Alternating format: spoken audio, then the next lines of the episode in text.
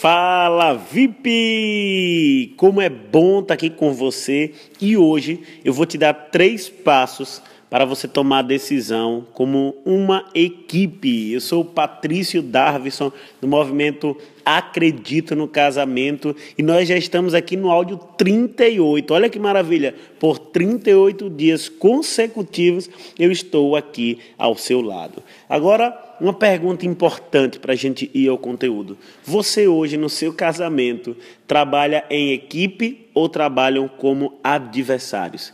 É importante lembrar para você que você e o seu cônjuge, o seu maridão ou a sua esposa, vocês jogam no mesmo time.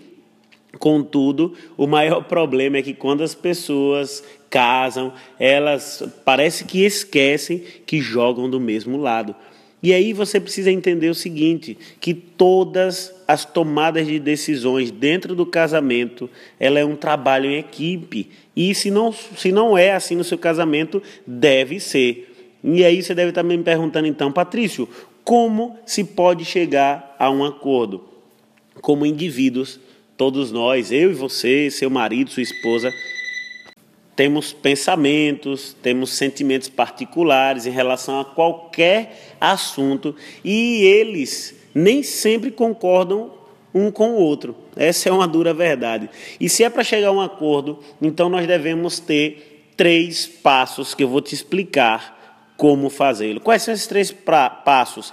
Primeiro, nós devemos ouvir, compreender e nos comprometer. Como é cada passo? Primeiro, você precisa ouvir de modo que descubra o que o seu cônjuge está pensando.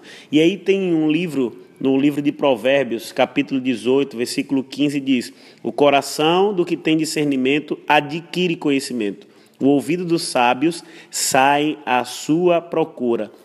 Então, você precisa, conforme essa, esse versículo, entender que as pessoas sábias buscam novos conhecimentos, ouvem, e isso envolve dar ouvidos e ter discernimento. Então, se você não para para ouvir, presente e focado o que o seu cônjuge está dizendo, você já começa a não tomar decisão em equipe.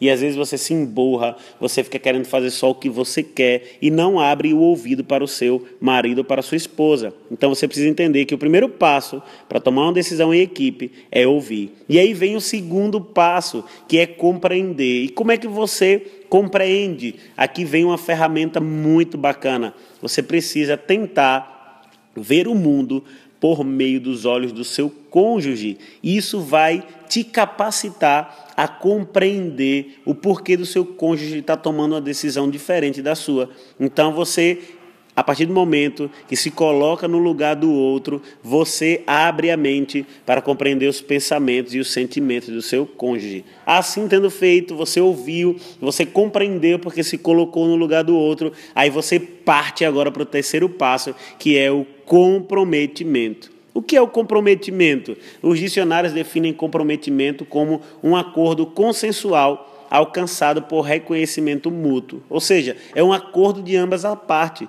E aí cada um, nesse momento, expõe a sua expectativa e então procuram os pontos em que ambos podem concordar. E cada parceiro deve ter a disposição de colaborar e mudar. E você deve estar me perguntando, Patrícia, você ainda não me convenceu. Me deu uma motivação para isso. Eu quero te dizer que a grande e maior de todas as motivações é o amor. Você deve pensar no benefício do outro. Sempre o que eu posso fazer para beneficiar o meu cônjuge. Olha o que o amor diz. O amor diz: quero o que for melhor para você, meu amor.